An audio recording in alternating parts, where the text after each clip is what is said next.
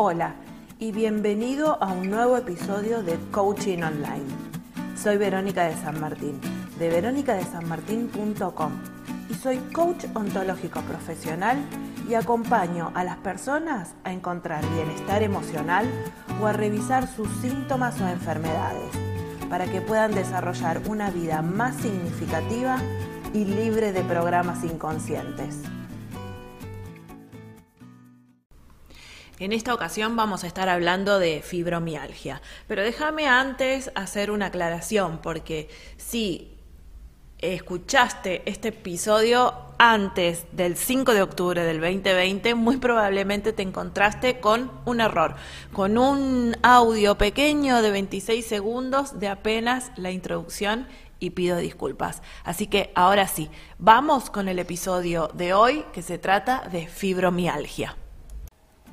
Si te interesa mi contenido, te invito a seguirme en Instagram, verónica.desanmartín, o visitar mi web, veronicadesanmartin.com, para más descargables gratuitos, información y talleres. Ahora sí, vamos con el tema de hoy.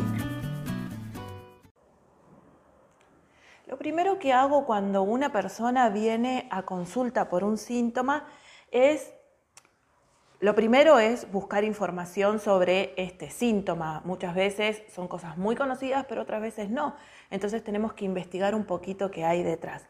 Entonces, por un lado, hago una investigación de la parte alopática, de la parte médica, qué dice este síntoma, qué cosas se tienen en cuenta, eh, cuáles son las etiquetas que se le ponen. Pero después lo que hago es preguntarle a la persona, ¿Qué es para vos este síntoma? En este caso sería, ¿qué es para vos la fibromialgia? ¿Y por qué hago esta pregunta? Porque a través del lenguaje creamos realidad y no nos damos cuenta de cuántas veces usamos ciertos términos, de los condicionamientos que le ponemos a la enfermedad o a cualquier otra escena. En este caso lo traigo porque estamos hablando de un síntoma y vamos a hablar de la fibromialgia. Entonces, lo primero que le preguntaría a la persona es, ¿qué es para vos la fibromialgia? Y aquí, no solamente con este síntoma, sino con cualquier otro, lo primero que sale es que nos tenemos que librar del síntoma, que el síntoma viene a ponernos obstáculos, que el síntoma es una macana que aparece en nuestras vidas y que está ahí medio como para jodernos. Entonces, empiezo por ahí y los llevo a, escucharse, a reflexionar, porque cuánto de este lenguaje usas cotidianamente y te está condicionando con respecto al síntoma. Lo que suele aparecer con la fibromialgia es esto de como la condición de crónico. Y aquí voy preguntando, ¿qué es crónico para vos? ¿No? Entonces, la mayoría de las personas dicen, bueno, crónico es que hace mucho tiempo que lo tenemos, que nunca se va a ir, eh, que siempre está.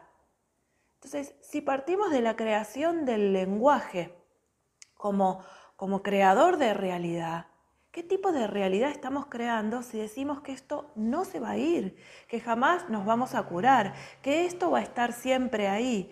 O algunos lo que dicen es, tengo que acostumbrarme a vivir con el síntoma. Entonces ya ahí empieza un poco la reflexión y bastante profunda con qué es crónico para vos. Em, el síntoma en realidad no es un enemigo, el síntoma viene a mostrarnos que hay una parte de nuestro clan a sanar, que hay una parte de nuestra alma a sanar, de nuestra propia creación a sanar. Y cuando yo hablo de clan, me refiero a que algo sucedió en los antepasados que no supieron resolver, que no supieron cómo hacer, que provocó dolor, que provocó muerte, que provocó pérdidas, algún, algún tipo de pérdida. Entonces, de alguna manera, yo con este síntoma vengo un poco a frenar eso que sucedió, ¿no? Porque el síntoma es una podríamos decir que es una reacción inconsciente para seguir salvando al clan. Entonces, es por eso que tiene tanto peso lo que sucedió eh, en, el tiempo atrás lo que le sucedió a nuestros ancestros. Algunos consultantes me han dicho, claro, y ahora pago yo las culpas de mi abuela que hizo no sé qué. No, no es pagar culpas, es que los seres humanos nos vamos de este plano y nos vamos con cosas sin resolver o o vivimos pérdidas o dolores muy profundos y alguien después va a tener que seguir con ese, como con ese legado. Pero por supuesto que nuestros nietos y quienes sigan también tienen esta información. No es una cuestión de te dejo el paquete y fíjate cómo lo resolves. Es mucho más profundo que eso. Entonces el síntoma viene a mostrarnos un camino por donde ir para poder resolver algo, para poder crecer emocionalmente.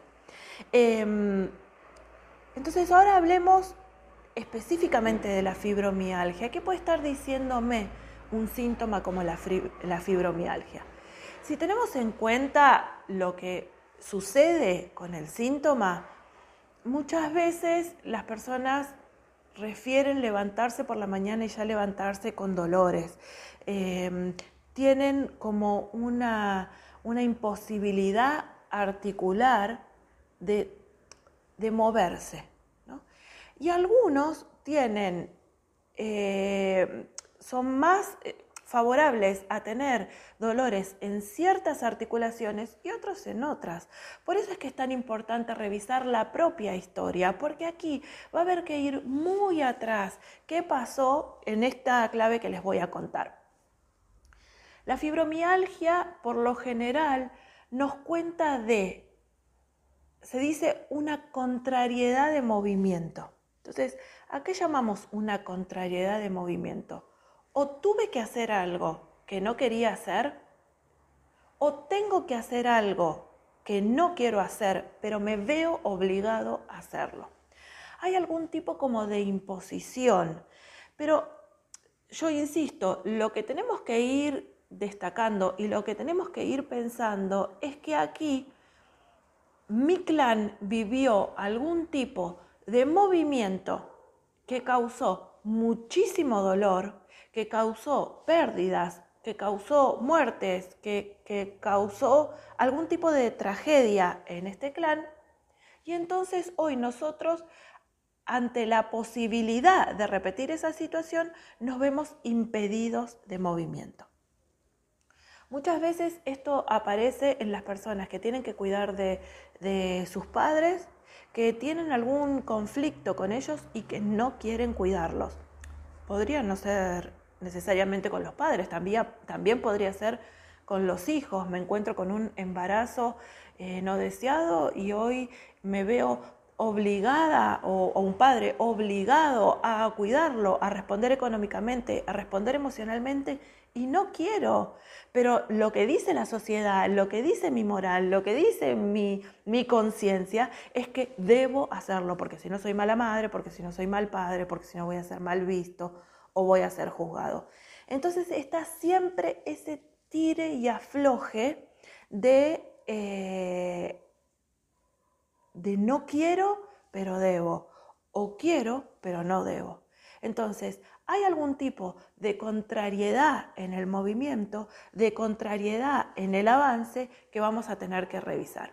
Si volvemos al caso este de, por ejemplo, me tengo que hacer cargo de un hijo y no quiero, podríamos ir a revisar qué pasó con estos ancestros porque quizás hay alguno que se fue hay alguno que se animó a dejar esos hijos, que los abandonó y que o se fue con otro, o se fue a otro país, o desapareció, o no sabemos qué, ¿no? Más allá de si las circunstancias están bien o si están mal, si corresponde o no corresponde, lo que importa es lo que queda grabado en el inconsciente y que hoy nosotros de alguna manera tenemos que resolver. Entonces, lo que esta persona siente es que en su inconsciente hay información que le dice, hacer esto va a ser peligroso. O puede ser, por ejemplo, algún ancestro que, que haya, o sea, puse este ejemplo, que haya cuidado de un hijo y que no lo cuidó bien y que a este niño algo le pasó, ¿no? o murió o, tuvo un desenlace, algún tipo de desenlace trágico, entonces esta persona lo que tiene guardado en su inconsciente es que cuidar de un hijo puede llegar a ser riesgoso. Entonces, en cuanto se me presenta la situación, mi inconsciente me va a dar una solución biológica a través del síntoma. Entonces, me va a detener. Claro que lo que podemos pensar es que, bueno, pero al final esto de solución no tiene nada, porque al final yo ahora con la fibromialgia estoy súper dolorido, no tengo, eh, no, tengo fuerza, no tengo... Em, la, movilidad facilitada para atender, por ejemplo, a este niño que ahora tengo que atender. Pero lo que tenemos que pensar es que el inconsciente encontró esta solución de decir, bueno, para, o sea, si este movimiento entre lo que debes y entre lo que querés no hay coherencia, entonces lo resolvemos nosotros y lo resolvemos de una manera biológica. Te limitamos nosotros para que no tengas que hacerlo. Claro, lo que el inconsciente no sabe es que este niño finalmente hay que atenderlo de todas formas, ¿no? Y la complicación que eso trae. Pero con esta con esta lógica podemos empezar a pensar, podemos empezar a sincerarnos entre lo que pensamos, entre lo que decimos y entre lo que sentimos. Por lo menos en la consulta, porque yo a veces les digo como que acá adentro podés decir lo que necesites decir, porque ya bastante condición hay con lo cultural, con lo social, con lo, eh, con lo impuesto, ¿no? Que, que, no podemos decir que, que no queremos hacernos cargo de esta situación.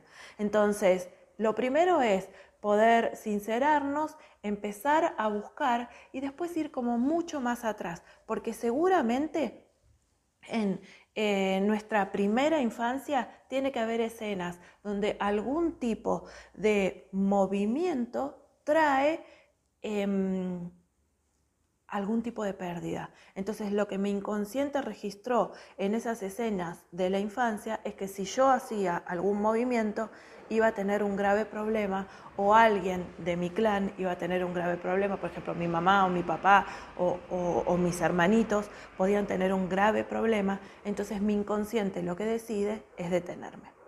Espero haberte ayudado y por cualquier consulta podés escribirme a mi mail contacto arroba veronicadesanmartin.com o mandarme un mensaje directo y podemos conversar sobre tu síntoma y ver cuál es la mejor salida para vos. Espero haberte ayudado y nos vemos en la próxima.